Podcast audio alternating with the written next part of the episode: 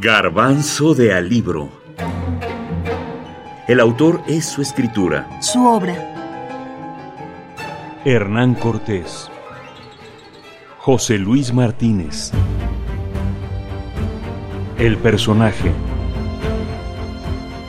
Tenía la impresión de que a Cortés lo habíamos un poco visto de una manera ligera, poco importante, sin darle la importancia que tenía el hombre que nos hizo, que determinó lo que somos. El libro de este erudito lo que trata de ofrecernos es una imagen sin filtros del conquistador. Pretende, según creemos, mostrarnos los hechos históricos de acuerdo a la perspectiva de Cortés, pero también desde la mirada de las fuentes principales de esos hechos bajo la guía y opinión de Martínez. En el Hernán Cortés de José Luis Martínez se indaga desde las mocedades del conquistador hasta su declinación y el fin. Nos vamos a encontrar instantáneas como estas. Había aprendido a entenderse con los indios y había descubierto su capacidad de mando y conocimiento de los hombres. Con todo ello, pudo haber sido un capitán más, pero al preparar e iniciar la expedición, en los primeros contactos pacíficos o belicosos, con indígenas de tierras mexicanas y sobre todo al romper su compromiso con Velázquez y arreglarse para que su traición y rebelión se le perdonasen y se le convirtieran en virtud, y más tarde al fundar el primer ayuntamiento en Veracruz y decidir internarse en territorios desconocidos en busca del gran imperio, cancelando toda la posibilidad de retorno, Cortés parece transformarse de golpe en un guerrero y estadista excepcional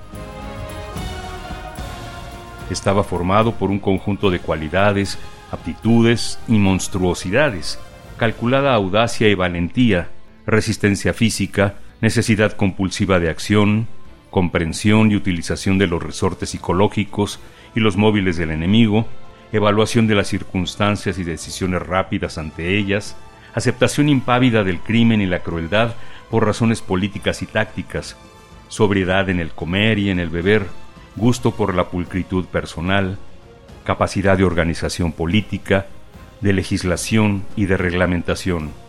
Finalmente, ambición de poder y de fama más fuertes que el afán de riqueza.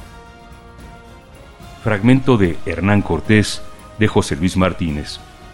Fías trabajando al mismo tiempo en la elaboración de los documentos que había que establecer, primero el texto, revisarlo, modernizar la ortografía, anotarlo, cada documento, y aprovechaba para ir haciendo la redacción de la parte correspondiente del texto.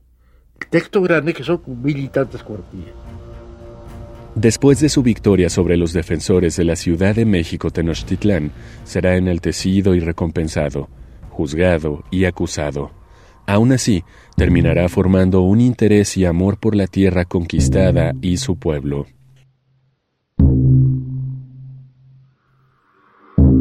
Era Fernando Cortés de buena estatura, rehecho y de gran pecho, el color ceniciento, la barba clara, el cabello largo.